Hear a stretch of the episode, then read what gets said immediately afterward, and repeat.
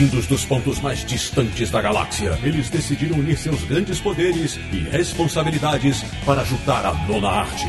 Sempre para o alto e avante, desvendam os mistérios escondidos além dos balões e recordatórios. Ortutatis, você queria um podcast sobre quadrinhos? Achou! Bem-vindo ao Confins do Universo.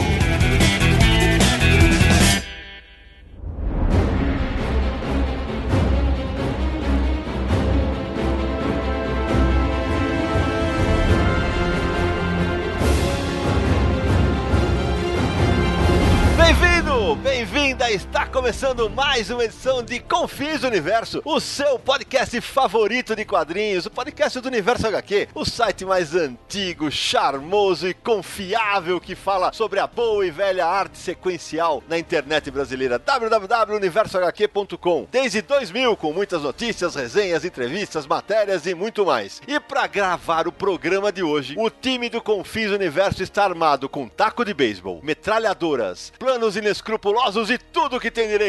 Eu sou o Sidney Guzman, falo de São Paulo e acho o Rick Flag um iniciante, porque eu comando uma equipe de malucos há 16 anos e tô melhor que ele. Que isso, pô? É, meu amigo, eu já comecei com o pé no peito. Aqui é assim, de Petrópolis, no Rio de Janeiro. Ele que depois de ir ao cinema esta semana, estranhamente comprou um terno branco e tintura verde para os poucos cabelos que lhe restam. Samir Naliato. Estou muito tranquilo e confortável porque o Sidney Guzman é a Amanda Waller do Universo HQ. Que absurdo! Eu nunca matei ninguém, mas deixa pra lá. Da República do Ipiranga em São Paulo, ele que ultimamente tem ficado mais em chamas do que o diabo quando assiste aos jogos do seu time. Marcelo Naranjo. É, e é exemplo do Diablo, pleno sábado de manhã, queria ter ficado na minha, mas não tem jeito, os caras não deixam. Vamos gravar o Confins Universo. E fechando o time do Confins Universo nesse episódio, uma convidada especial. Ela que é tão afiada com as palavras quanto a katana é com a sua espada. A autora dos blogs O Que Tem na Nossa Estante e Um Pouco de Shoujo, e que também é colunista do Mundo Blá, Michele Lima. É um prazer estar aqui, eu adorei a língua afiada, isso mesmo, Olha. adorei a referência. É isso aí, seja muito bem-vinda, Michele. Bom, meus amigos, o Confins Universo da semana, como você já sabe, é sobre o filme Esquadrão Suicida. Afinal de contas, é tão ruim quanto muitos críticos estão dizendo? Isso você descobre daqui a pouquinho. Não sai daí.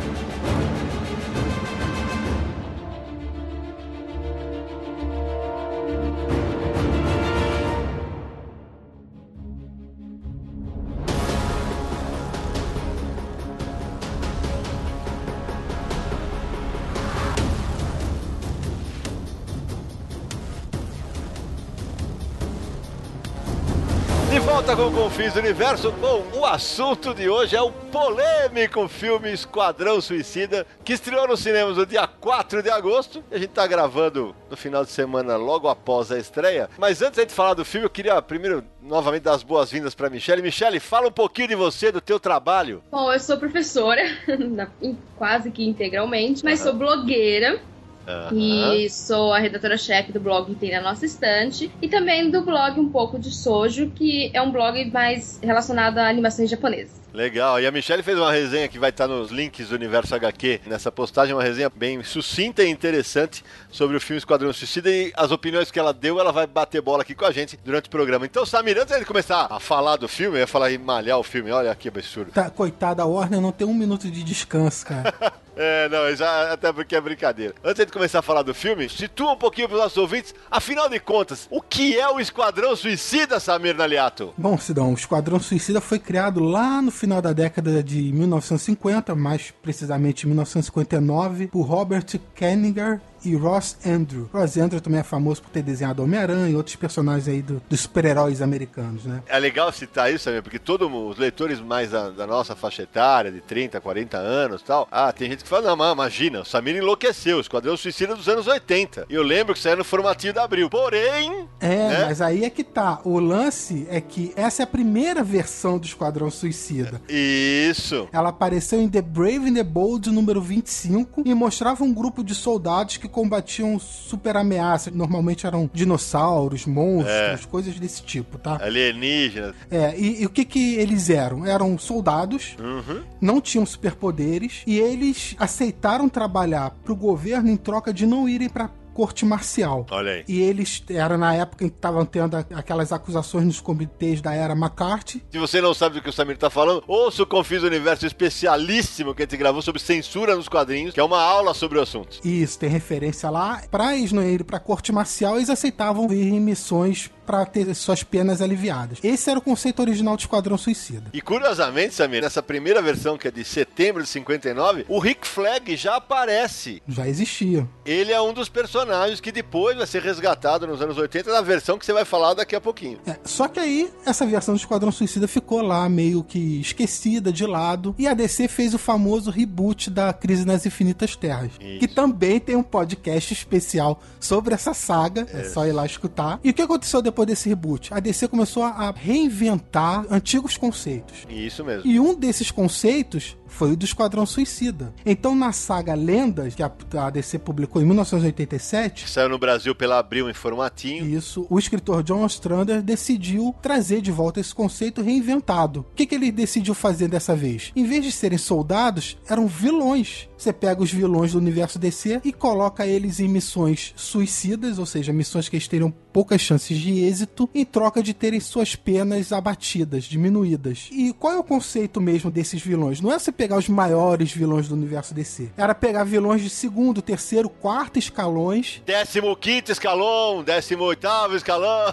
É, porque eram vilões para serem dispensáveis mesmo. Você mata os vilões. É, isso mesmo. Eles estão em missões, eles podem morrer, porque se você pega só famosos, eles vão em missões e você sabe que não vai acontecer nada com eles. Ninguém vai matar, sei lá, o Lex Luthor. É, faltou dizer uma coisa, né, Samir? Pra garantir que os vilões não fugissem, eles tinham um dispositivo, né? Uma coleira, né, na verdade. Era isso que eles usavam? Exatamente. Exatamente. Aí ele fazia isso, botava uma coleira nos vilões e falava: Ó, oh, você vai ter que agora, para você não fugir durante a missão e cumprir o que a gente tá mandando, você tem essa bomba aqui no pescoço. Porque se fugir, eu vou explodir a sua cabeça. Em lendas eles colocam braceletes explosivos. É, isso. A bracelete vai decepar sua mão. De repente a explosão não solve muita coisa, não.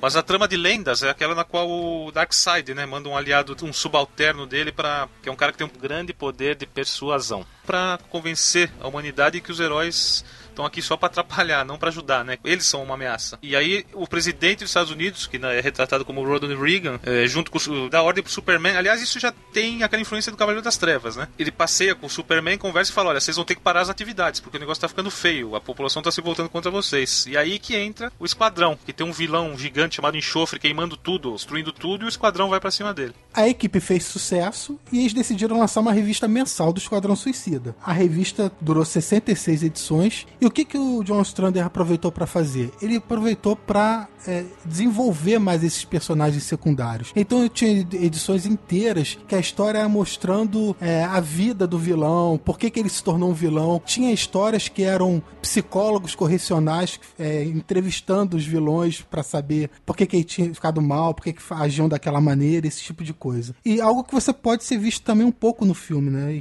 Exploram um pouco também da vida pessoal desses vilões que foram recrutados. Samir, uma coisa interessante dizer é o seguinte, para quem nunca ouviu falar do Esquadrão Suicida, de repente um ouvinte novo que não é leitor de quadrinhos, desde 87, que quando é fase mais moderna da, do grupo, é, passaram centenas de personagens pelas fileiras da equipe, por exemplo, inclusive alguns heróis, o Tigre de Bronze passou, a Vixen passou, é, a Orquídea Negra passou, é, então, aí, se, se, a gente for lembrar, tem o, o Pinguim chegou a, a, integrar durante uma edição, é, Capitão Frio chegou a aparecer, o Conde Vertigo. Dessa reinvenção do Esquadrão Suicida que a gente está falando, estão no filme.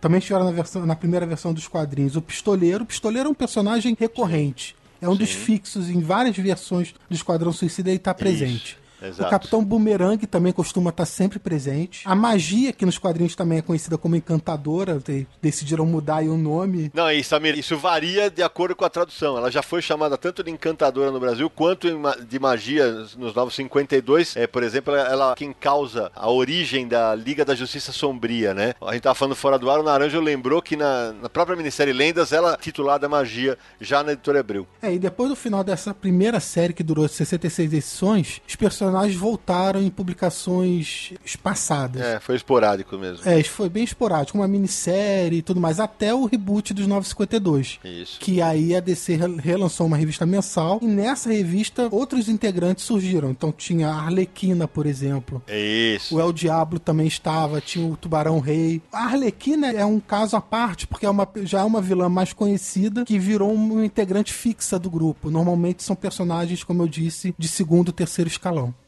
Let's do something fun. Então agora você já está mais ou menos por dentro do que foi, do que é o Esquadrão Suicida nos quadrinhos, né? É, Samir, hora de mergulhar de cabeça no filme que a Warner lançou. Antes de começar o bate-bola, uma sinopse rápida do filme.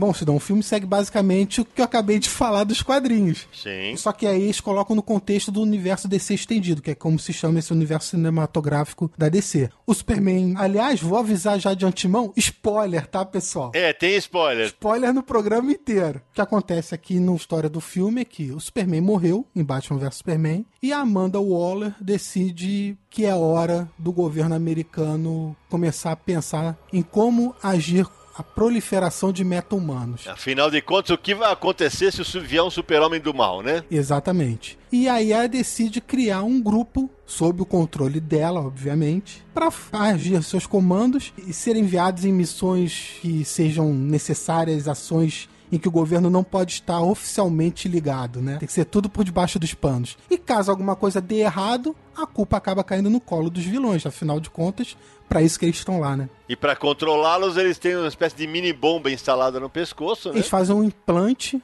um é. implante de uma mini bomba. Se algum deles decidirem trair o grupo ou fugir, eles acionam a bomba e explode a cabeça. E a primeira missão deles é que, porque justamente um dos escolhidos, que é a magia, perde o controle e aí o restante da equipe tem que ir atrás dela para resolver a questão. Na verdade, o, o a equipe é enviada para salvar a Amanda Waller. É. Primeira missão é essa. Ah, só que aí as coisas dão errado e acabam tendo que enfrentar o vilão de qualquer maneira. Aliás, falar vilão é difícil porque todos são vilões, né? É, é verdade. Inclusive a Amanda, né, de certa forma completamente. A Michelle está coberta de razão. Aliás, só para. Porque eu, eu, eu, eu li alguns chiitas na internet reclamando: ah, porque a Amanda Waller nos quadrinhos ela é gorda. Porra, gente. Vamos, pera um pouquinho. Ela, tudo bem, é verdade, ela é gorda tal. Só que a versão cinematográfica dela é tão B10, é tão fodona quanto a versão do quadrinho. Ela faz o que tem que fazer e acabou. É, no seriado ela é bem magrinha, nos seriados da, da DC, no Arrow, quando ela aparece. A versão original nos quadrinhos ela é gorda.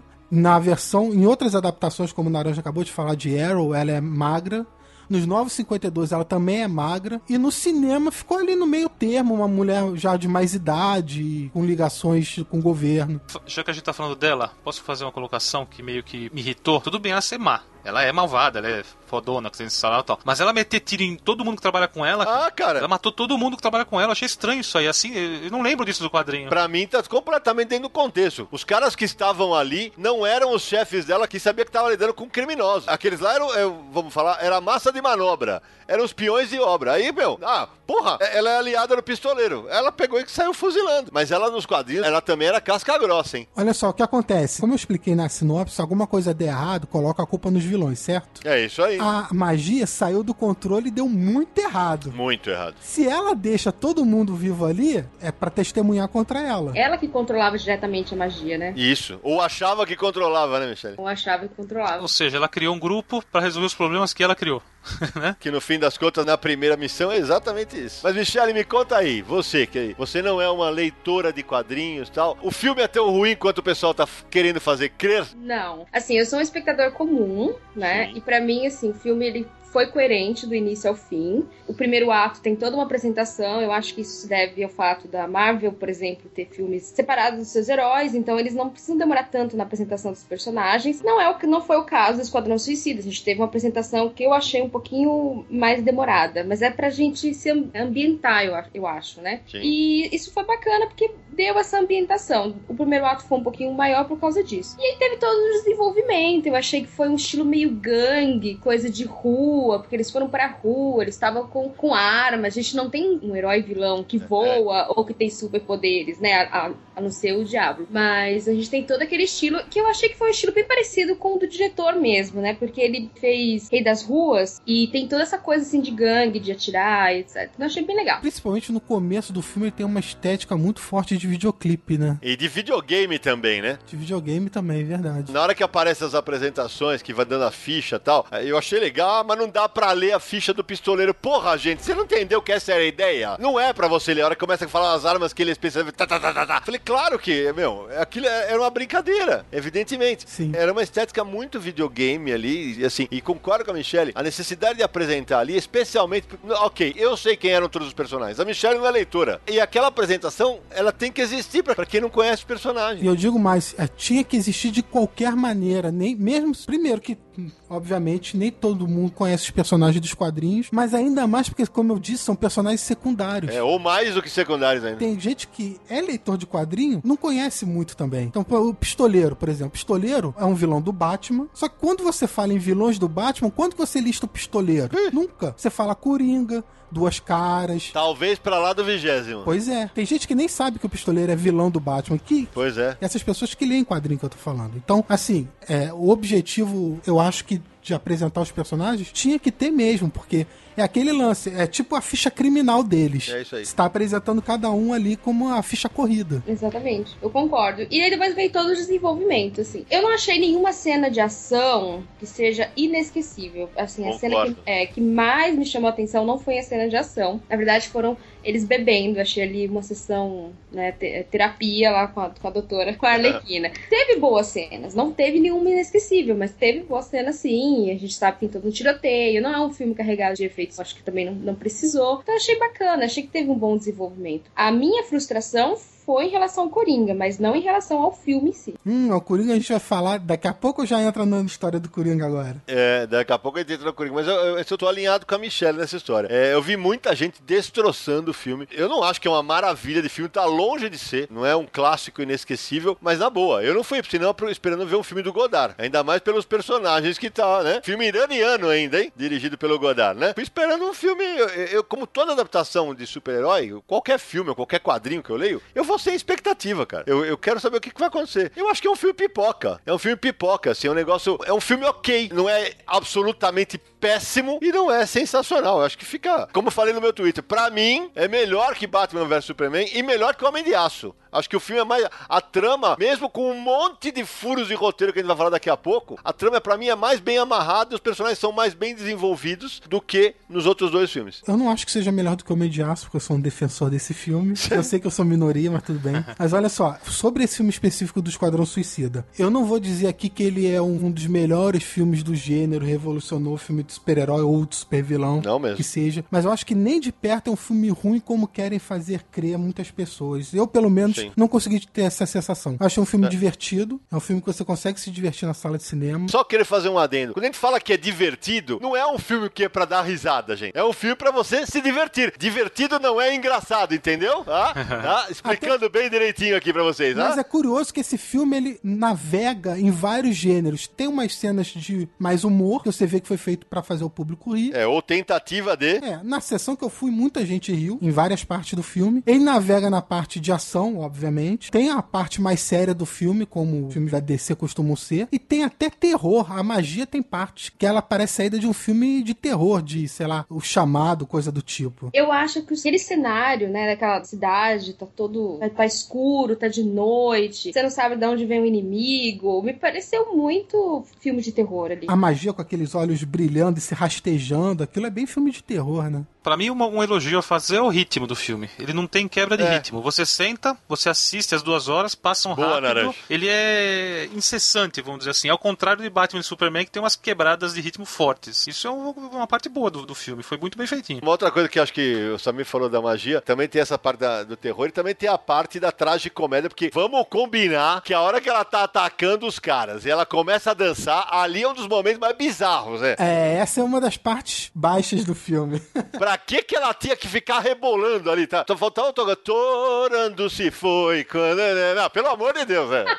é verdade. Essa parte é vergonha alheia master, né? Prefiro a personagem com a sua versão sombria do que sua versão, sei lá, princesa, sei lá o que que era. Concordo. Recapitulando rapidinho os personagens que aparecem. Vamos lá. O Pistoleiro, interpretado pelo Will Smith, é um vilão do Batman. A Arlequina, interpretada pela Margot Robbie, também é uma vilã do Batman, que não surgiu nos quadrinhos, surgiu na série animada, que todos nós gostamos muito. Sim. A Viola Davis interpreta Amanda Waller, ela sim surgiu nos quadrinhos, a gente já falou um pouco dela. O Rick Flag também, surgiu lá na década de 50. Quem faz o Rick Flag? É o Joe Kinnaman. Ok. Que fez o Robocop também, o reboot do Robocop, né? O Capitão Boomerang, interpretado pelo Jay Courtney, é um vilão do Flash. Que, aliás, a aparição do Flash é legal. Sim, aparece bem rápido, né? Uma aparição dele. Afinal de contas, é o Flash, né? Tem que ser rápido, né? o Crocodilo é interpretado por uma pessoa que vai fazer entrar agora nas sessões de extras do podcast, mas eu vou tentar. Adawale Akinoue Asbg. Ai, hein? É Tetra! Beleza, esse é o Crocodilo, que é um vilão do Batman também. Que nem até não costuma aparecer muito nas histórias do Batman, né, Sidão? Ele é mais um personagem Ele é um coadjuvante master, né? Ele aparece em sagas como Terra de Ninguém, é uma vez ou outra. Porque ele é um vilão que basicamente ele tem força. Nem no videogame do Asilo Arkham, essas É. coisas, ele aparece muito. Silêncio é bem legal. É verdade. Por causa do traço do Jim Lee ficou um negócio bem interessante. É, o Dini mostrou ele como um crocodilo gigante mesmo, né? Ao contrário da versão do filme que é baseada na primeira aparição dos quadrinhos. É mais como um humano É. com feições de crocodilo e não um crocodilo gigante. É, com deformações físicas. É, o pessoal gostou da piadinha quando ele fala que ele é bonito. É. É uma parte legal do filme. O El Diablo é um personagem, é um vilão que se arrependeu dos crimes e eles mostram isso no filme também. O ator é. O ator é o Jay Hernandez. O Amarra, que é o personagem que aparece super rápido no filme, só tem uma função. É a bucha de canhão do filme. Eu lembro que a gente tava discutindo Batman, acho que foi em Batman vs Superman, que aí a gente perguntou o que vocês esperam do Esquadrão Suicida. E eu falei, eu espero que a cabeça de alguém exploda. É. O escolhido foi o Amar. Nem nos quadrinhos esse cara tem importância alguma. É óbvio que alguém tinha que morrer, cara. Nenhuma. Ele é um vilão lá do nuclear que, putz, esquece o cara. O poder dele é subir nos prédios, é isso? Eu não entendi.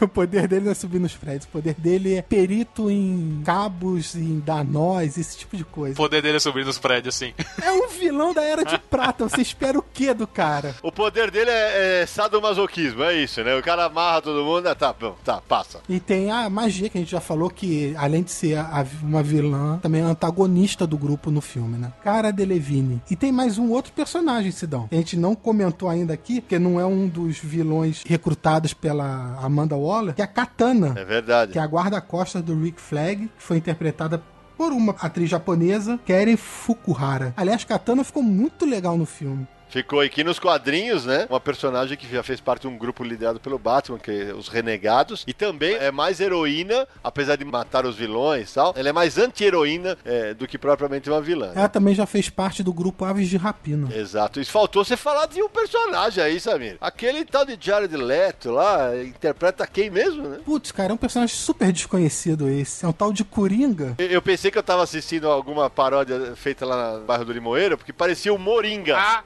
ah, ah, ah. É, porque vou te contar, o pior Coringa que eu vi na vida. Samir não falou porque a gente pode tirar o Coringa da história e não vai fazer diferença nenhuma, entendeu? Tuxê. É, Eu lembro que quando foi anunciado que o Coringa participaria desse filme, todo mundo surtou. Como assim o Coringa no Esquadrão Suicida? Não pode! Como que ele vai fazer parte desse grupo? E eu tava, desde o começo, gente, calma, ele não vai fazer parte do grupo. É. Não tem como o Coringa ser integrante do grupo Esquadrão Suicida. Verdade. Ele vai ter uma outra função no filme, não sabia qual na época. Agora a gente já sabe, ele é basicamente tá tentando é, resgatar a Arlequina. É isso. Esse é o papel dele no filme. Mas o que me incomodou né, em relação à interpretação do Leto no filme é o seguinte: ele não passa em momento algum a psicopatia do Coringa. Ele é, pra mim, ele é um gangster meio rapper. É isso. Essa versão do Coringa é um gangster. É isso. Ser mimado. É um gangster mimado, exatamente. Só que aí, a cena em que a Arlequina se joga no tanque e tal, né? Aí ele pega, ah, vou voltar, volto.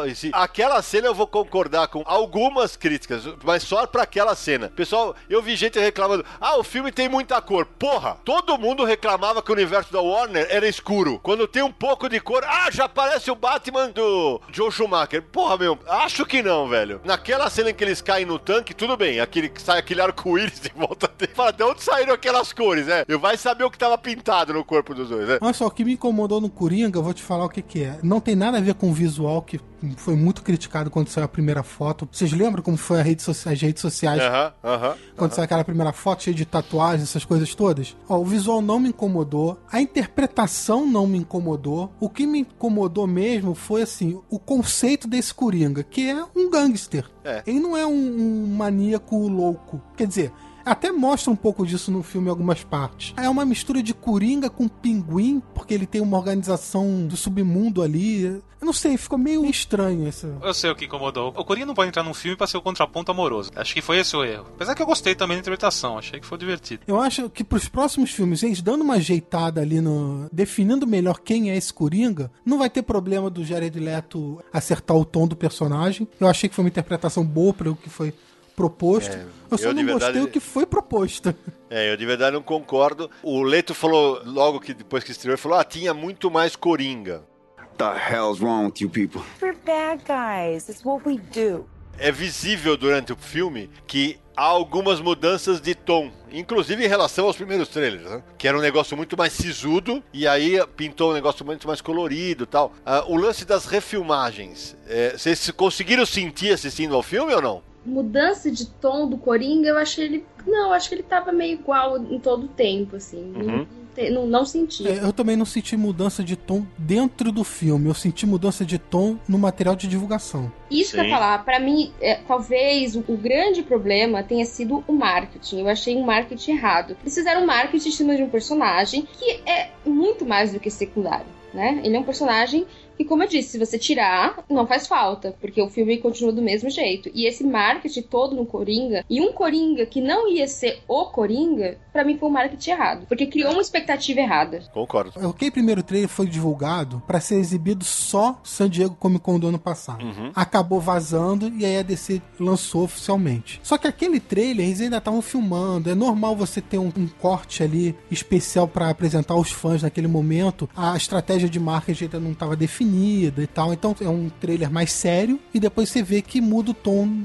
no restante no material de divulgação. Esse nem é meu ponto aqui. Mas eu vejo que cenas que apareceram em trailer não estão no filme. Isso. Então você vê que houve. que durante as refilmagens eles mudaram algumas coisas. É isso que eu ia falar também, né? Eu conversava essa semana, logo depois da estreia, o Marcelo Forlani, meu amigo lá do Omelete, e ele falava das refilmagens e tal. Eu falei, mas espera um pouquinho. Ele falou que ah, teve aquele negócio, ah, depois que estreou o Batman vs Superman, eles refilmaram. A minha dúvida é uma dúvida de leigo mesmo. Cê, ah, eu sei que os caras fazem contratos com os estúdios que tem que ter refilmagem. Mas será que já não havia passado a época desse contrato e eles não estariam já em outros projetos? Não, na verdade não. Esses contratos, eles são obrigados a voltar quando o estúdio chama. Certo. Não tem uma data assim. É. Certo. Ah, a refilmagem é três meses depois que acabou a filmagem principal. Não é assim. Pelo contrário, normalmente as refilmagens acontecem três meses antes do filme estrear, quatro meses antes. Entendi. Às vezes é bem próximo mesmo. Normalmente é Entendi. é para completar alguma cena que ficou faltando alguma coisa, eles têm que ir ali durante a montagem completar algo. O que se diz é que as filmagens foram mais extensas do que normalmente são nesses casos. Certo. Que o motivo disso seria porque a DC ficou apavorada depois das críticas de Batman vs Superman. Até que ponto realmente foi esse o caso, eu não sei te falar. É difícil. Eu acredito que tenha tido algo nesse sentido. Não sei se tão exagerado quanto dizem, porque normalmente as pessoas aumentam muitas coisas, enfim. Mas houve refilmagens e você vê que houve mudanças na edição final, porque como eu já falei, partes que estavam antes em trailer não estão no filme. Você vê fotos de bastidores de filmagens de cenas que não estão no filme. Uhum. Então você vê ali que tem muito conteúdo que ficou de fora. Vale lembrar uma coisa, moçada. Acho que até em, em função do burburinho que foi gerado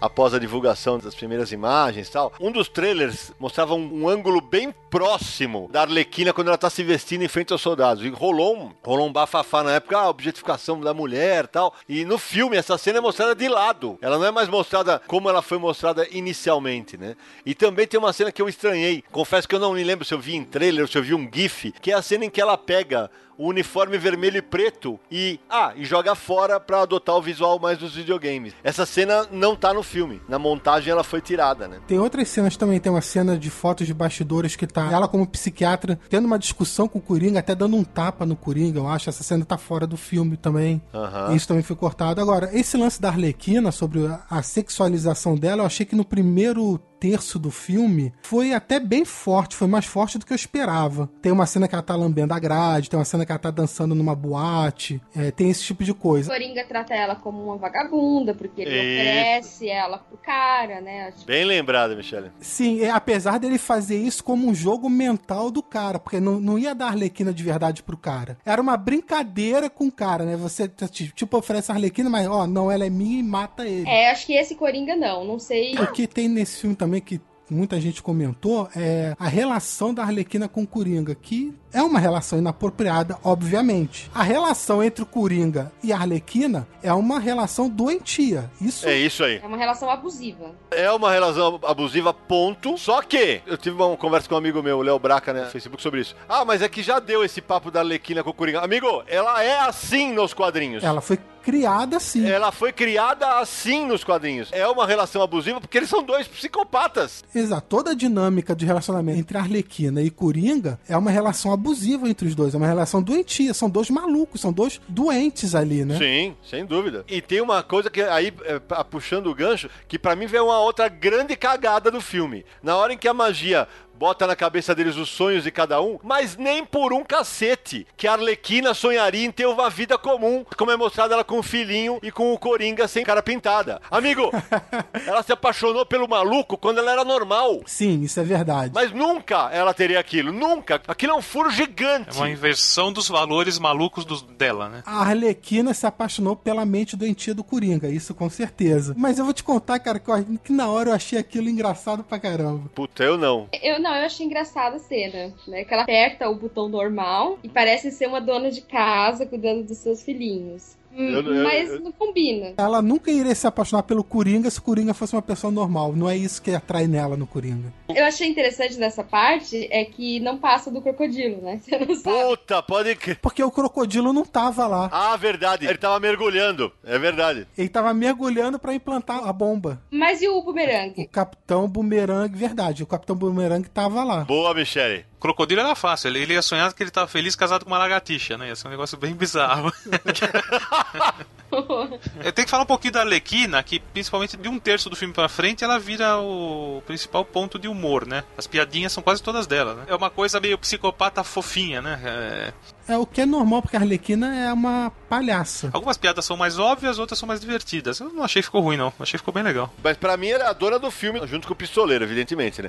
Totalmente a dona. Tem algumas cenas que ficaram mais fortuitas, por exemplo, a hora que ela quebra né, a vitrine. Ah, eu sou vilã, cara, sabe? É claro. Essa é uma das partes que, para te lembrar, apesar deles estarem todos heróicos ali, né? O tempo inteiro, mas eh, aí ela pega e rouba um negócio na frente do Rick Flag. É, é normal, vai. Mas isso que é legal no filme, porque você vê, quer dizer, pelo menos que eu acho legal, porque é o seguinte: são todos vilões, são assassinos, ladrões e sei lá mais o que, os caras. Se também tá na magia do cinema, assim, como a história, o filme que é contado na tela, te faz torcer para pessoas que são completamente psicóticas, do malucas do é. mal mesmo. Né? Então você torce para aquele grupo de assassinos. Que isso? Onde você torceria para um grupo de assassinos? A Arlequina, ela defende o lado vilão. Porque quando eles estão naquela coisa assim, somos heróis, vamos ajudar, ou quando o diabo ele fica todo né, se questionando o que ele faz, ela defende, ela fala, nós somos assim, nós somos, nós somos ruins, nós somos os vilões. É. Então a gente tem que assumir isso. Tem um problema nisso, que é justamente na figura do pistoleiro do Deadshot, que é uma coisa meio que forçar que ele é um vilão bo algo bonzinho. Eu achei que eles tentaram empurrar isso de uma maneira, por, por ser o Will Smith, né? O protagonista. Não, cara, mas nos quadrinhos é assim. Tem esse relacionamento com a filha nos quadrinhos também. É, mas aquele lance lá do ah, você não atira em crianças, eu achei isso colocado de uma maneira meio boba, entendeu? Hum, Pra mim, pior do que essa, Naranja, foi a hora dela ela manda ele atirar na Arlequina e ele erra o tiro. De, pro, de propósito. É, mas nem fudendo. Então é isso que eu tô falando, que tentaram passar uma coisa de o um bandido bonzinho. E ele não é bonzinho. Vira herói. Então, mas voltando, isso era feito nos quadrinhos do Esquadrão Suicida também. Também. Como eu falei lá no começo, tinha edições inteiras que eram dedicadas a você conhecer a vida pessoal desses vilões, por que, que eles se tornaram vilões, que tinham uma vida toda por trás ali, que eram entrevistas de psicólogos com eles na prisão, onde você descobria mais sobre eles. Isso remete aos quadrinhos do Esquadrão Suicida. Da relação da família eu achei bacana, eu achei que ficou dentro do contexto. Então, sempre teve na tradição do Esquadrão Suicida histórias que você não só vê eles em ação, mas você conheceu um pouco mais sobre eles também. E o filme também tenta fazer isso. Samir, eh, em algum momento a Arlequina nos quadrinhos, né? Ela não tem uma relação mais próxima com o pistoleiro? Não que eu, eu não me lembro. Não oficial, mas tem aquele tipo de coisa de eles estão em missão e aí tem um flerte, entendeu? Mas não chega, que eu lembre pelo menos, não chega a ter tido um relacionamento entre os dois, não. Atualmente ela tá num relacionamento, pelo menos foi o que eu li, né? É, homossexual. É, Michelle, a Arlequina mudou muito desde que ela apareceu pela primeira vez, né? Ela apareceu em desenho animado, só depois que foi pros quadrinhos. O perfil da Arlequina mudou bastante. É, eles estão desenvolvendo mais a personagem e estão introduzindo novos, no, novos conceitos dela. Ela tem revista mensal, então, enfim, estão fazendo várias coisas com ela. Então, nesse tempo todo, o traje dela mudou várias vezes. Ela tá quase virando um Deadpool da DC. Ela virou um personagem muito de humor também. Uhum. E ainda mais, um humor ainda mais forte do que já era, né? E ela sempre teve uma amizade muito grande, por exemplo, exemplo, Era Venenosa. Isso desde a época do desenho animado. Sim. E isso continua nos quadrinhos também. E aí, de vez em quando, algumas insinuações de que poderia ter algo a mais ali. Enfim, há sempre alguma coisa que tá. Fica sugerido, né? É, deixa alguma coisa sugerida, entendeu?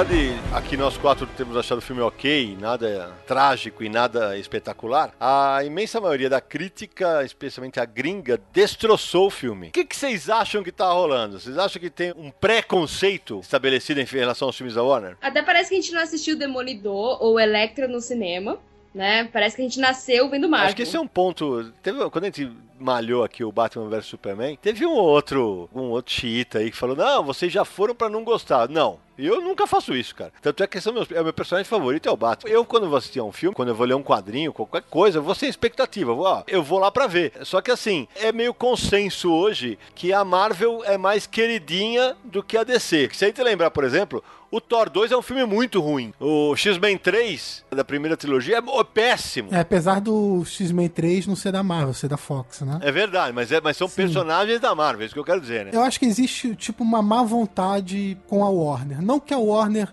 não tenha feito por merecer que as pessoas confiem nela. Porque a Warner tem feito muita besteira nos últimos anos. Mas as pessoas já vão pensando assim: putz, é o filme da Warner DC? O que, que eu vou falar mal dessa vez? Isso parece que está acontecendo muito. Não sei até que ponto isso está influenciando eu não entendo, assim, sabe? Eu vejo muitos jornalistas assistindo filme, batendo palma em cenas e sai depois criticando, assim. Parece que tem que criticar porque tá na moda criticar, tá na moda falar mal, sei lá. Às vezes dá uma sensação. A gente foi assistir Batman, a gente tinha aquele Batman sabe? Daquele do Coringa. Todo mundo adorava, a gente saía do cinema super feliz. E hoje vem toda essa questão aí de, de falar mal da DC. Olha, mas eu tô com uma manchete aqui que eu acho que mostra bem isso, porque eu acabei de ver o subtítulo e tem tudo a ver com o que a gente tá falando. Que é do Zero Hora, análise do filme, o título é assim: Cheio de problemas, Esquadrão Suicida é uma tragédia do começo ao fim. Olha o subtítulo. Esquadrão Suicida é o que se convenciona chamar de tragédia anunciada. É... Ou seja, então já foi sabendo que era ruim, né? Deixar bem claro, eu respeito todo mundo que não gostou, que acho que cada um tem a sua, sua maneira de entender o filme, né? O que eu questiono é a postura não vi, já não gostei. Porque tem muita gente que tá fazendo isso. É, eu acho que as pessoas não estão dando uma chance pros planos que a DC e a Warner tenta fazer. Então já vai programado para criticar. Eu acho o seguinte, e ao contrário, existe essa boa vontade com a Marvel, seria isso? Eu acho que se Esquadrão Suicida fosse um filme da Marvel, você não veria metade do massacre que você tá vendo agora. Eu também acho. Assim, a gente sabe que a Marvel trabalha melhor, eles exploram melhor os personagens, eles criam um universo melhor, a gente sabe disso. Mas não quer dizer que a DC tá fazendo uma coisa que é lixo. Porque eu ouvi muita gente falando que é lixo. É, gente, lixo não é. Também não concordo. Vamos deixar uma coisa muito clara aqui. A Marvel merece todos os elogios do que tem feito. Concordo. Porque a Marvel, ela conquistou a confiança do público e dos críticos É. com todos os filmes que tá fazendo. E a DC, por... Nós, inclusive. nós inclusive, a vídeo nosso podcast sobre Guerra Civil. Foi a brincadeira que eu fiz ah, fora do ar aqui, offline, que eu falei que, pô, todo mundo vai com a maior boa vontade lá ver o Doutor Estranho. E aí, além disso, o filme vai ser bom pra caramba. aí ferrou, né? Já tá com expectativa positiva Exato. porque você sabe que a Marvel tem feito um bom trabalho. E com a DC ao contrário, você já vai com uma expectativa negativa, porque a Warner, assim, isso não é gratuito, gente. Eu não tô falando que a pessoa vai Claro. de propósito Claro. pra falar mal de um filme da DC da Warner. É uma coisa que a Warner conquistou, entre aspas, nos últimos anos. É isso mesmo. Porque o que aconteceu com a Warner? A Warner tem direito dos personagens da DC desde 1980, sei lá, tá? Quando a Warner comprou a DC. O que a Warner fez esse tempo todo? Sentou em cima dos personagens e não fez nada. Filmes do Batman e olhe lá. Em compensação, a Marvel criou toda uma estrutura pra montar o universo, tudo ligadinho. E a DC vira o samba do super-herói doido, né? Porque a Warner não tem um planejamento. Dizem agora que tudo vai estar interligado. E esse, pra mim, é um dos pontos ok do filme. Que eles colocam ali já uma sementinha pra Liga da Justiça. Não posso deixar de espetar, né? Não foi o Zack Snyder que falou que cena extra era coisa de besta, é coisa boba, né? E aí usaram agora pra fazer da Liga da Justiça. Cara, qual é o problema de copiar um negócio legal, Zack Snyder? Pelo amor de Deus! E eu gostei da cena extra. A cena extra é legal. Eu também. Pintou o flash ali no meio. O que, que tem que copiar que tá dando certo, cara? Pelo amor de Deus. Então, o que acontece? A Warner ficou esse tempo todo sem fazer nada com esses personagens e viu que a Marvel conseguiu fazer e fez bem feito, e agora tendo que correr atrás do tempo perdido. Mas só que o que aconteceu nesse meio tempo? A Marvel conseguiu criar uma base de fãs, e como Sidão, você conhece muito bem os fãs de Marvel e DC dos quadrinhos, sabe como é que são, né? Nossa. Um sempre tentando falar que o, o que gosta é melhor do que o outro. Isso foi transferido pro cinema. E no cinema, a Marvel tem uma ampla vantagem porque tem muito mais filme do que a DC. Então tem muito mais fã de filme da Marvel do que da DC. Eu falava com o Maurício Muniz, né? É, da Mundo dos Super-Heróis, na cabine, e ele falava exatamente isso. Lá atrás, quando ele destroçou o Thor 2, que eu também acho uma porcaria, ah, você é decenalta. Aí ele bateu no Batman, ah, você é Marvete. Pô, meu, espera um pouquinho, né? É, Cara, Esse é o pior tipo de argumento que alguém pode falar com você, porque a pessoa entrou na minha cabeça e sabe o que eu sou, o que eu penso e o que eu quero. Pelo amor de Deus. né? É isso. Não, e é exatamente esse o ponto que eu, que eu falei há, há pouco. Cara, eu respeito a opinião de todo mundo que não gostou. Eu, diferentemente dessas pessoas, não achei o filme uma tragédia. Achei um filme ok. E achei que é um filme que vai entreter. Ponto. Eu acho que para os próximos anos a DC tem um desafio ainda maior do que fazer os filmes desse universo compartilhado, que é ganhar a confiança do público e da imprensa. Parou uma nuvem ali em cima da Warner de desconfiança, Aquela nuvem de trovoada, né, Samir? quase de um- uma tempestade mesmo. Então é um trabalho que vai ter de convencimento, vai ter que começar a mostrar pro pessoal que tem material bom para lançar, vai ter que fazer aquela política de boa vizinhança, vai ter que puxar o saco um pouco dos críticos, né? Esse tipo de coisa que você sabe que acontece na indústria de cinema. A Warner vai ter que já começou a fazer. A Warner chamou um monte de jornalista para ir visitar o set de, Liga da Justiça há pouco tempo atrás e liberou as reportagens, algo que nunca se faz. É, tô tentando reverter uma imagem. Não sei se vocês lembram, é, até quando foi o negócio do Batman vs Superman, é uma guerra poderosa. Parece que lá fora teve um negócio que, ah não, pagaram alguns sites pra falar, a Disney pagou, a Warner pagou. Aqui no Brasil teve alguns imbecis, eu vou repetir, imbecis, que falaram, ah, se você falou mal desse filme é porque você recebeu dinheiro da Disney. Nossa, cara, eu devo estar rico então. Nossa senhora, o que eu recebi de dinheiro é uma grandeza. Pelo amor de Deus, sabe? E agora a gente recebeu da Warner, né? Então, é, é, é um negócio bizarro. A pessoa não pode mais pensar diferente da outra. Nós estamos numa época de Fla-Flu que é um negócio que é absolutamente irritante. Não, o que aconteceu é o seguinte: é, no- quando a gente gravou o podcast de Batman vs Superman, a gente recebeu o dinheiro da Disney. É. Agora a gente recebeu o dinheiro da Warner, entendeu? É Mas, verdade. pô, as pessoas ficam descobrindo essas coisas. Me faz receber algum dinheiro de quem for, pelo amor de Deus, porque tava precisando. Não, Naranja, essa você sabe que aqui não vai rolar, ao menos que eu saiba. I want to assemble a task force of the most dangerous people on the planet. They're bad guys. Worst of the worst. Oh, pessoal, a gente esqueceu aqui do negócio que tem que ser falado que para mim é o maior elogio que tem que ser feito ao filme. Trilha sonora é ah, sensacional. Ótimo. Eu amei. Eu achei que foi. Estamos comparando, compara de uma vez. Eu achei até melhor que Guardiões da Galáxia. Aí, parou. Parou, é isso aí que eu queria falar. Eu concordo com você que a trilha é legal. Eu gosto mais do Guardiões da Galáxia, porque fala mais comigo do que essa fala com você. Só que é o seguinte, eu vi gente reclamando. Porra, porque a trilha sonora é um videoclipe.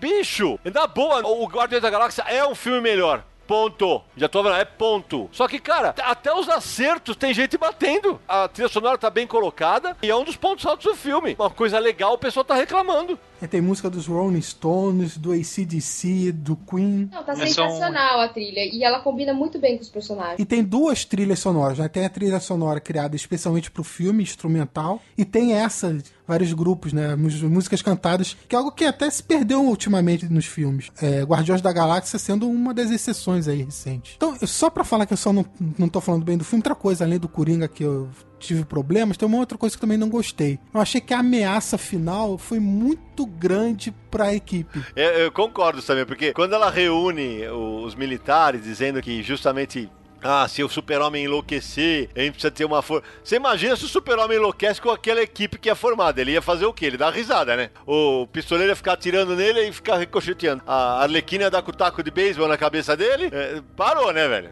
A Arlequina ia tentar fazer piada sem graça para o Superman fugir de raiva. Mais forte ali é o, o Diablo, né? Mas que contra um Superman não adiantaria nada, né? Sempre lembrando, essa equipe não é fixa, né? Isso. O projeto dos Esquadrão Suicida, que na verdade não se chama Esquadrão Suicida, a gente nem comentou isso, né? É Força Tarefa X. O Esquadrão Suicida é o apelido que eles mesmos colocam. É, o objetivo não é ser aqui, sempre aqueles vilões que vão em todas as missões. São escolher os vilões de acordo com o que eles têm disponível, com o nível de ameaça o que seja. Então é uma equipe rotativa de vilões. É eles nem esperam que eles voltem com vida. Esperam que morra durante a missão. É até melhor é. se morrer, porque desovou. Pro governo é melhor. Esses vilões eles mudam de história para história, de missão para missão esse tipo de coisa. Eu vi colocarem que são vilões que aceitam trabalhar para o governo em troca de redução de pena, que não é o caso, né? Eles são obrigados, é, não tem nhenhenhé. Eu vi isso num grande veículo, na boa, isso é uma cagada, né? Parece que não viu o filme ou então...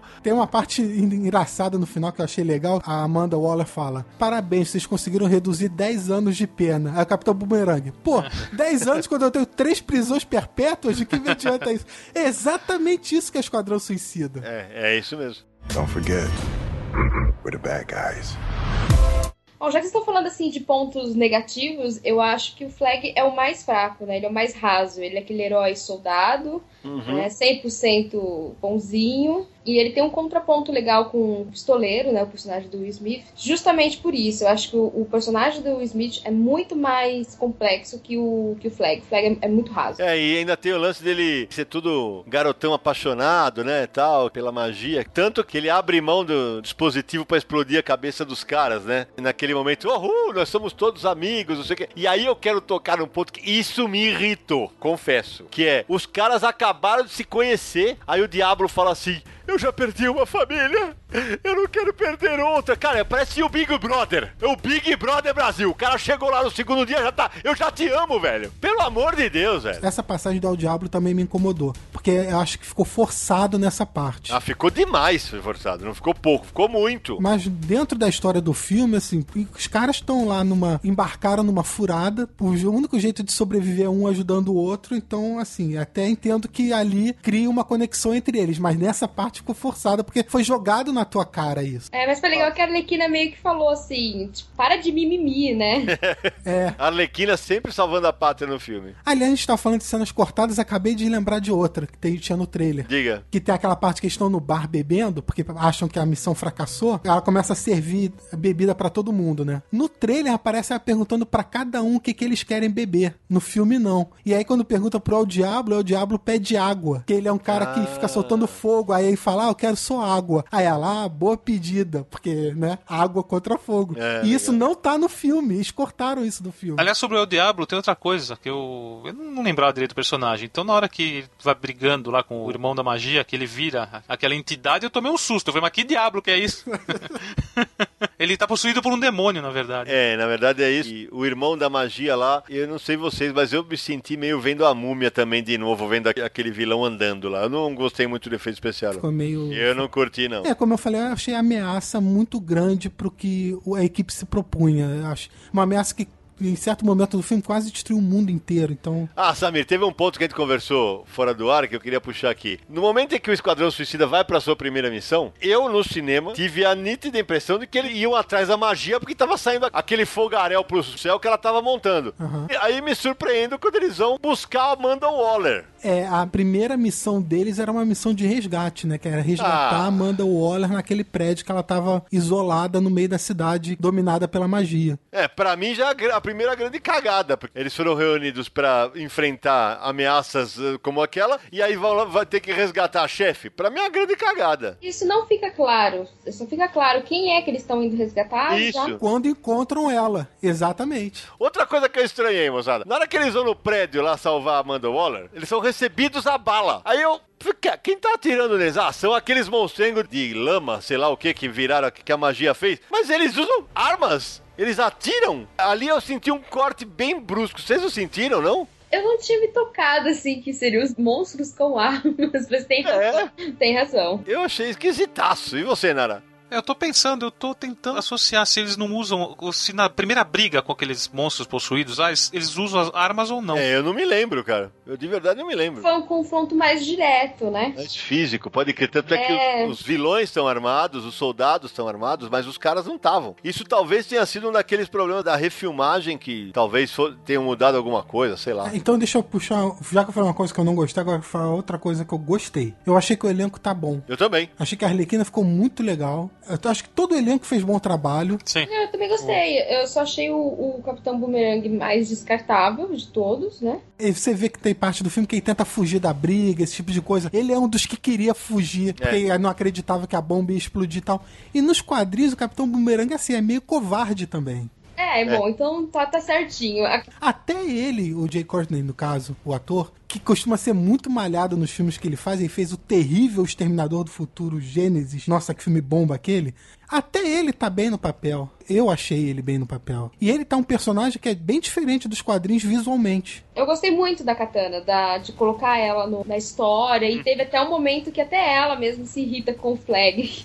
Pode crer. É. E ela não fala nada, né? Só vira as costas e entra no bar com o pessoal. Só faltou ela chegar no bar, desce um saque aí, vai. Só faltou isso, pra deixar mais no clima. I'm just gonna hurt you. Really, really. Bom, acho que a gente já discutiu bastante sobre o filme Esquadrão Suicida, mas o Samir queria levantar umas curiosidades, é isso, Samir? Pois é, Cida, umas curiosidades que eu, assistindo o filme, me guardei pra gente comentar no podcast. Uma das curiosidades é a Midway City, onde a, a, magia toma conta da cidade, né? Não é a cidade real que existe na Califórnia, é uma cidade ficcional do universo DC, assim como Metrópolis e Gotham. Ela serviu de base pro Falcão da Noite, que é a versão do Gavião Negro da Era de Ouro, e também já teve histórias onde a Patrulha do Destino agia por lá. Então essa foi uma das coisas que chamaram a atenção vendo o filme. A outra é que o prédio onde a Amanda Waller tá presa que eles vão resgatar é prédio John Ostrander. É, essas só os entendedores entenderão. John Ostrander que é o criador da nova versão do Esquadrão Suicida pós-Crise nas Infinitas Terras. O roteirista. Nos anos 80. Exatamente. E sabe que vocês falaram do uniforme? Eu lembrei uma coisa. É claro que, como aconteceu já com o Stallone quando fez o Juiz Dredd e tal, você não vai contratar o Will Smith pra deixar ele de máscara, né? É, mas tem um momento no filme que ele põe a máscara que a Arlequina dá uma olhada, velho, que coisa mais ridícula é essa, né? O que, que você tá fazendo com essa essa máscara aí, tira esse negócio, né? Aquilo acho que é só pra gerar a pequena identificação com o personagem de quadrinho, mais nada, né? É, ele só usa a máscara duas vezes, uma no começo, é. quando ele é apresentado, e nessa cena de ação que você estava mencionando. Uma outra referência que eu peguei é que tem uma parte que a Arlequina tá lembrando do Coringa e aparece os dois dançando. Sim. E a Arlequina tá dançando com seu traje original, aquele traje vermelho e preto, todo louco. Vermelho e preto. E essa cena remete àquela capa ilustrada pelo Alex Ross, que é a primeira aparição da Arlequina nos quadrinhos. Aparece o Coringa com terno, terno preto. Isso, bem lembrado. Isso lembra aquela capa. Eu vou incluir a capa lá na postagem desse podcast no Universo HQ. É só entrar lá e vocês podem ver a imagem. Bem lembrado. E tem uma outra também, cara, que eu tô lembrando aqui. Eu não sei se isso para vocês pegou, se eu viajei demais. Vai. Tem uma cena que o pistoleiro, ele vê uma vitrine e lembra da filha. E atrás da vitrine tem um smile gigantesco. Vocês viram isso? Rapaz, eu não vi. Cara, me lembrou de Watchman na mesma hora, não sei porquê. Não sei se é proposital. Eu lembro da cena, mas não reparei nisso não. Cara, tem um smile gigantesco, amarelo, tudo igualzinho. Aí eu lembrei, porque agora nessa nova fase do Rebirth aí da DC, que eles estão juntando o Watchmen com o universo DC, me veio na mente na mesma hora. Não sei se foi uma brincadeira, o que que foi. É, eu de verdade não me lembro disso, olha Uma coisa legal que até outro tempo seria inimaginável é a participação do Batman num filme desses, né? Verdade. É um personagem muito poderoso, né? É legal quando ele aparece ali para prender o pistoleiro, né? A partir da dica da Amanda Waller. o Batman é o Batman. E prender a Arlequina, né? Porque foi uma coisa que me chamou muita atenção, é que o Coringa passa todo o filme atrás tentando recuperar Arlequina, mas ele abandonou ela no fundo do rio. E nos quadrinhos é assim. É. O Coringa usa a Arlequina de acordo com a situação que se apresenta para ele. Isso. Ali naquele momento no filme, ele tinha que se salvar nem pra isso deixar essa Arlequina para trás. Nos quadrinhos é a mesma coisa. Às vezes ele usa ela de isca. Isso. Às vezes vai atrás dela de novo. Como a gente já falou, é um relacionamento psicótico dos dois. É doentio mesmo. Mais que isso, também tem outra coisa que está no filme que é como nos quadrinhos, inclusive na saga Terra de Ninguém. A Arlequina, ela tem sim a parada que quer casar com o pudinzinho dela. E aí o Coringa sempre faz isso, ele desdenha dela. E na Terra de Ninguém, ela pega, finge que não quer mais saber dele. E aí o que ele faz? Corre atrás dela, como o Coringa faz no filme. Pois é. Quando ele se vê sem ela, ele corre atrás dela. E, inclusive, uma curiosidade, que não foi adotada dali pra frente. Na saga Terra de Ninguém, quando começa o negócio de chamar de pudinzinho, né? Que já veio do desenho animado, né? Uhum. Chamava de pudinzinho. O Coringa a chama de cupcake. Eu lembro disso na animação. Isso, exatamente. Então, só que é algo que nos quadrinhos não foi tão explorado. Ele a chamando de Cupcake o tempo inteiro, como ela chama ele de. Ela também chama ele de Mr. J, que seria Senhor C. Também fala isso no filme. É. All you need to know is you work for me. Bom, galera, acho que deu pra todo mundo já sacar o que a gente achou do Esquadrão Suicida. Bom, então vamos pras notas da galera que participou desse Confins do Universo. Só lembrando que a, as notas que a gente dá aqui seguem o padrão do nosso site, do Universo HQ, vão de 0 a 5 e pode ser quebrada, né? Em 2,5, 3,5, por aí vai. Então. 4,99? Não, aí não, né? Aí é sacanagem, né? Vocês não me deixaram fazer isso, mas tudo bem. Então, quem vai abrir os serviços hoje é a nossa convidada, Michele. Bem, eu vou tirar um ponto aí, um pontinho por por causa do Coringa, uhum. que eu realmente esperava mais. É, vou tirar um pouquinho porque eu queria que a Arlequina tivesse sido mais trabalhada, embora ela tenha sido, mas eu queria muito mais. Então eu vou dar nota 4. Uma nota 4 pro filme. Samina Aliato. Olha, eu tinha uma nota para dar para esse filme, mas como eu vi que ele foi tão massacrado, mas tão massacrado que me fez ter simpatia por ele. Então eu vou aumentar um pouquinho mais também, só para compensar todo o massacre que ele sofreu. Eu vou dar nota 3,5. Ah, e você, Naranjo? Então, eu tô aqui num problema muito sério que é o seguinte eu, pra Batman vs Superman, eu dei 3,5. Uhum. Então, pela lógica, eu teria que dar 4 pra Esquadrão Suicida. Mas Esquadrão Suicida não é um filme nota 4. Eu acabo de rebaixar neste momento, perante os ouvintes, Batman vs Superman pra nota 3. e eu dou 3,5 pra Esquadrão Suicida. Pronto, resolvi o problema. Bom, e eu, o que pega pra mim mais são os problemas de roteiro mesmo tal. É um filme sessão da tarde, não é um filme horroroso, é um filme um pouco acima da média. Eu vou dar a mesma nota que eu dei pro Batman vs Superman, que foi 3. Só que eu acho que o Esquadrão Suicida tá um pouquinho acima do Batman vs Superman. Então é 3 3,25. É, tá bom, é 3, tá bom. Se não, antes de a gente encerrar o bloco, só para lembrar que o Esquadrão Suicida já apareceu em outras mídias, apesar de não ter grande presença, mas uhum. enfim, já apareceu no seriado Smallville, já apareceu no desenho animado Liga da Justiça Sem Limites, Sim. já apareceu recentemente em Arrow, então são algumas aparições aí que o Esquadrão Suicida teve em outras mídias. Legal. E aparece também em outro lugar, mas essa eu vou guardar para minha indicação daqui a pouco. Olha aí, então não sai daí, porque no próximo bloco a gente volta com a parte que nossos ouvintes mais gostam, as indicações de leitura da galera do Confis Universo. Até já!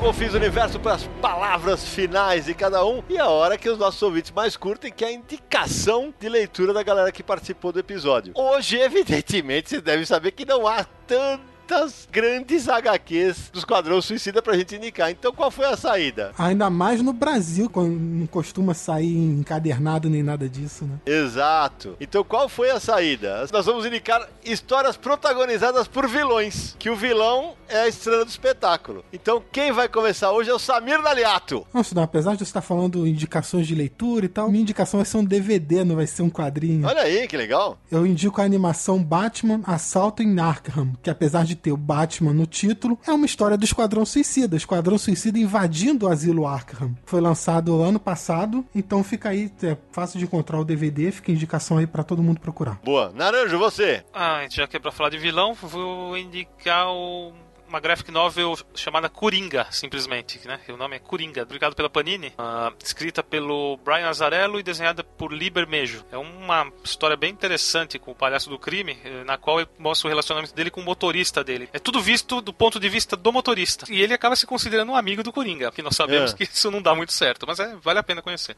Aliás, Laranja, essa mesma dupla, o Azarello e o Bermejo, eles também fizeram uma outra história chamada Lex Luthor, o Homem de Aço. Verdade. Que aí a estrela é o vilão do Superman. Então são duas dicas. Legal. Você, Michele? Eu vou indicar um mangá, que também é um anime, chamado Monster.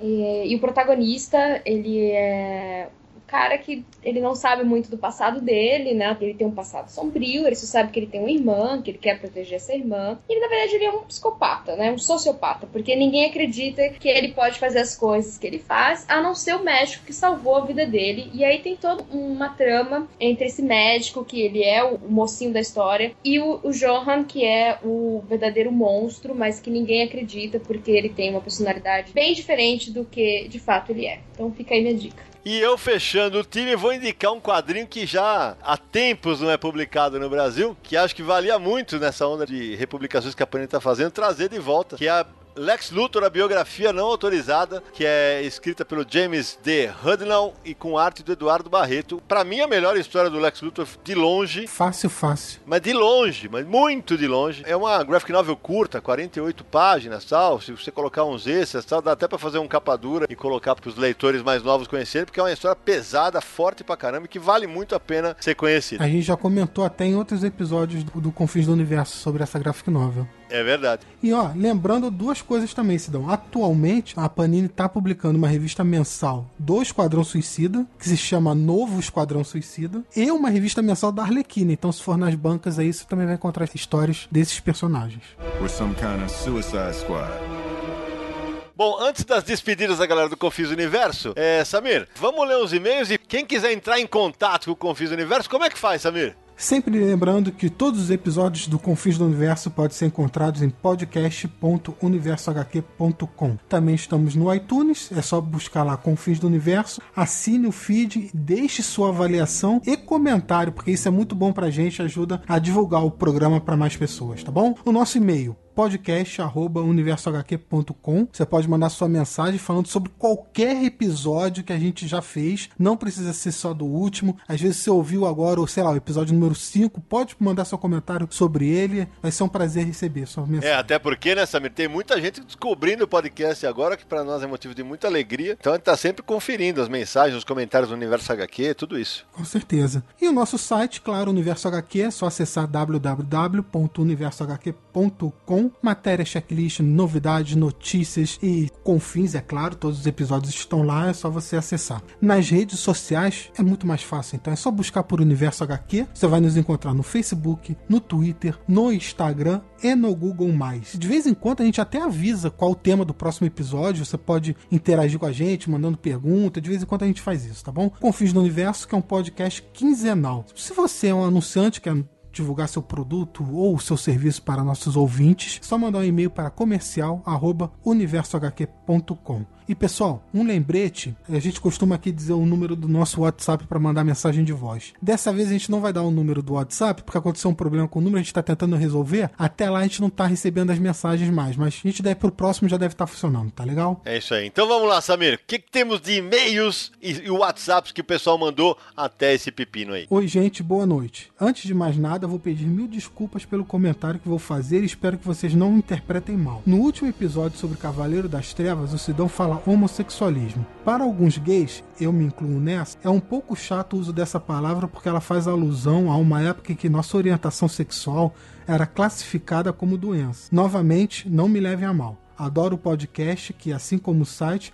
é uma referência para quem ama quadrinhos. Entendo que essas coisas escapam porque até ontem todo mundo falava assim, mas achei bom pontuar. De resto, apenas peço para que continue com excelente trabalho. Aprendo muito com vocês. Rodrigo, não precisa pedir desculpa, não. Eu agradeço pelo puxão de orelha, porque é exatamente o que você falou. Como até outro dia se falava assim, e inclusive quando eu falei no tema, é porque no livro do Frederick Werton, o tempo inteiro se fala homossexualismo e não homossexualidade, porque na época não havia essa correção na definição. Então, prometo que ficarei mais atento para não cometer esse tipo de falha. Valeu pelo puxão de orelha. E, inclusive, nesse livro, ele tratava o assunto como uma doença, né? Era. É. A tema de delinquência juvenil, desvio de comportamento, tratava o assunto dessa maneira naquela época também. É, exatamente. Ainda bem que esse livro sumiu. Ainda bem. Vamos lá, Sidão, próximo e-mail. Arthur Anquecrone. Eita, sobrenome, hein, Arthur? É, não tá fácil não, hein? Eita, quase que me enrolei. Só tenho a dizer que vocês me transportaram para os meus 17 anos de novo. Me vi na frente da banca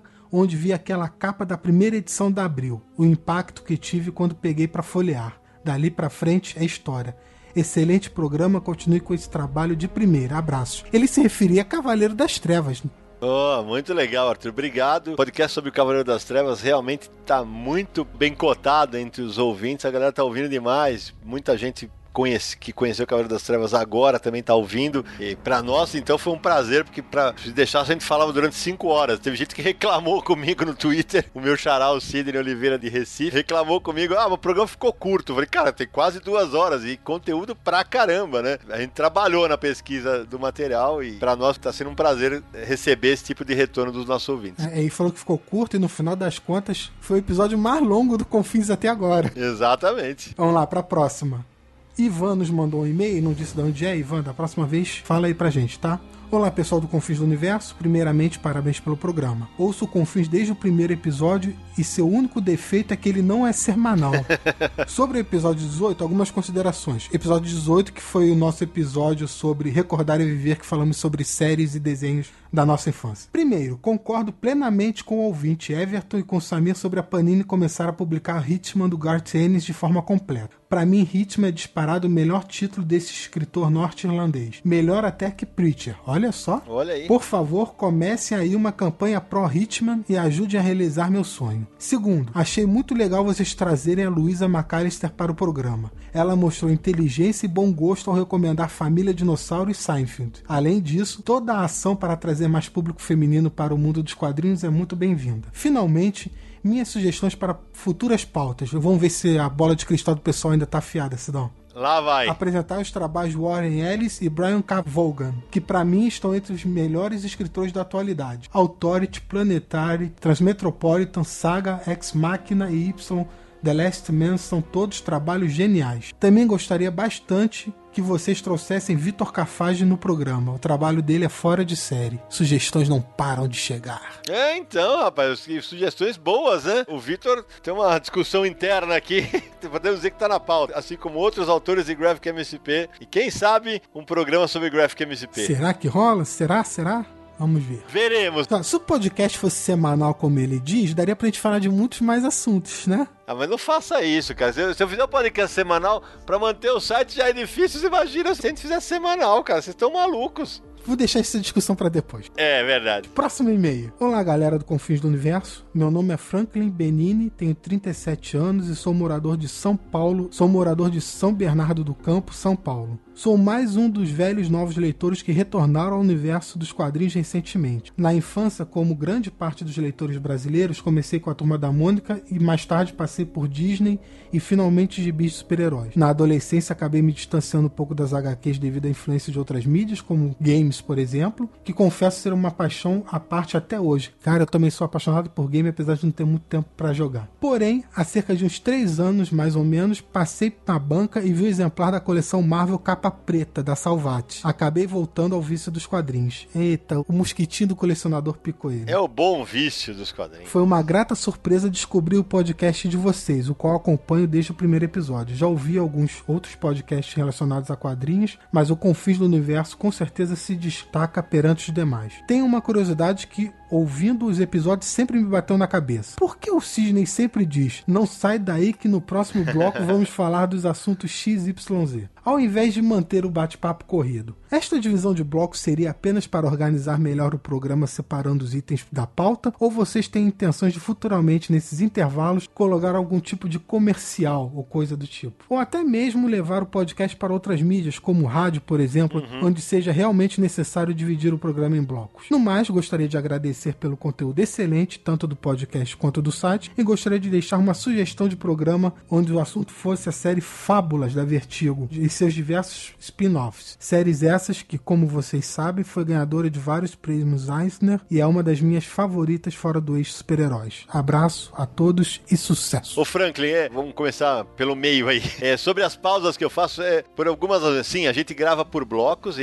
e também tem as pautas ali. É, também a gente pensa, se tiver anúncio, vai ser exatamente o momento da quebra. E também tem o lance de eu ter trabalhado em rádio e acaba sendo um vício e a gente acha que fica mais charmoso fazer essa, esse tipo de brincadeira quando tentar no meio da locução, justamente para dar essa carinha de programa de rádio. No fim das contas, os podcasts acabam sendo mais ou menos isso, né? Tem muita similaridade. Também a gente pausa as gravações em blocos pra gente, se acontecer algum problema no computador de alguém, a gente não perder o bloco inteiro. Às vezes acontece de dar erro de gravação. Isso, tecnologia, né? Vocês sabem como funciona. Às vezes dá problema. Então a gente pausa, grava e depois retoma a discussão. A gente aproveita e bebe uma aguinha também enquanto tá salvando.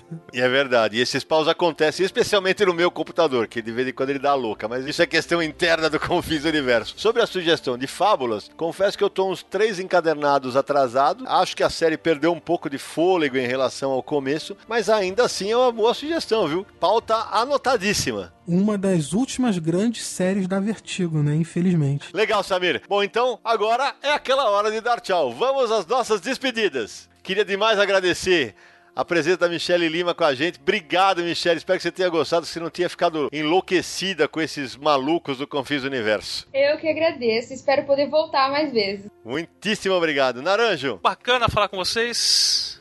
Suicida, sabe o que é suicida? Cara, você ser casado e chegar todo fim de semana com um monte de gibi em casa, qualquer dia eu vou receber um convite da Amanda Waller. você tem que usar, a, como é que você falou no episódio do colecionismo? A tática... Do posicionamento. Isso, a tática do posicionamento. A tática do posicionamento. Se você é colecionador e não sabe como lidar com a sua esposa, ouça o um episódio especial do Conflito Universo sobre colecionadores e descubra o que é a tática de posicionamento de Marcelo Laranja. Samir Daliato. Queria agradecer a Michelle Michelle por ter participado desse programa. Muito obrigado, foi um prazer pra gente. E deixar um abraço para todo mundo. E agora eu estou na minha missão suicida de ter que enfrentar o Sidney Guzman, nossa Amanda Waller, toda vez que vem brigar com a gente porque fizemos uma besteira no site. Isso é uma grandíssima injustiça, é um absurdo isso. É porque não conhece como o editor-chefe mão de ferro que você é. Que absurdo. A Michelle não acredita nessas bobagens, mas tudo bem, né? É pior que a Michelle ouviu a gente gravando, ela ouviu as broncas que eu dei fora do ar. Não tenho nem muita escapatória. Muito obrigado, Michelle, Samir, Naranjo foi um barato falar com vocês sobre o Esquadrão Suicida. E a gente se encontra no próximo episódio de Confins do Universo.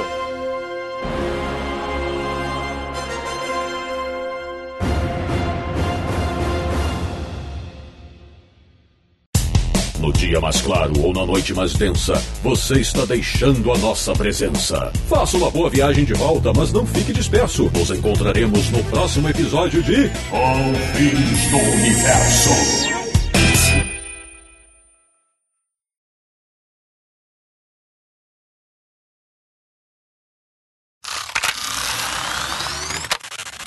Ele que depois de ir ao cinema esta semana, estranhamente comprou um terno branco e tintura verde para os poucos cabelos que lhe restam. Samir Daliato. Eu estou muito tranquilo porque. Não, peraí, deixa eu voltar. Estou Vai. muito tranquilo. Calma, Cidão. Quebrei o cara. Pera aí, agora me perdi a palavra que eu ia usar. Oh, quebrei o cara, quebrei, é, quebrei. É porque eu, eu mudei minha apresentação em cima da hora. Tem um grande poder de persuasão. Só fala isso. Tem um grande poder de persuasão. Não, Não, persuasão. persuasão, persuasão, azão, azão, Fala azão. de tem- novo. E lá vai pros extras o laranja. Fala Tem de um grande, aula de gramática no universo. Vai, vai lá, vai lá. Tem um grande poder de persuasão. Não, é isso? Fudeu. É, não, não, eu tô Vai testando, velho, pode falar errado. Ai, a Grande- Michelle deve estar se mijando lá, meu Deus do céu, coitado. Tem um Vai, grande poder de persuasão. Esse mala, é isso? É, mas fala agora. Fala, Fala vai. direito. Vai. O Elétrica. A gente não assistiu, né? Nós não somos dessa geração. A gente Repete nasceu assistindo. Repete, repete, Ai, repete, desculpa, repete, eu errei. Elétrica. Vai de novo, vai de novo, vai de novo. Eletra, né? Electra. Electra. Tá. Vai lá. Parece até que a gente não assistiu Demolidor e Electra. é. Foi pros extras! Aê,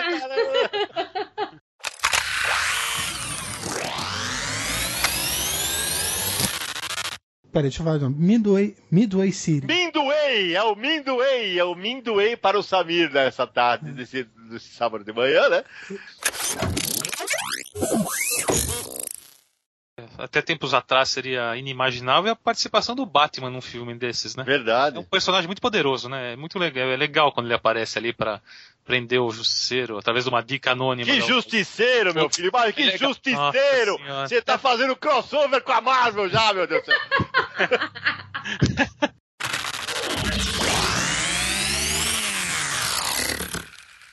Este podcast foi editado por Radiofobia, podcast e multimídia.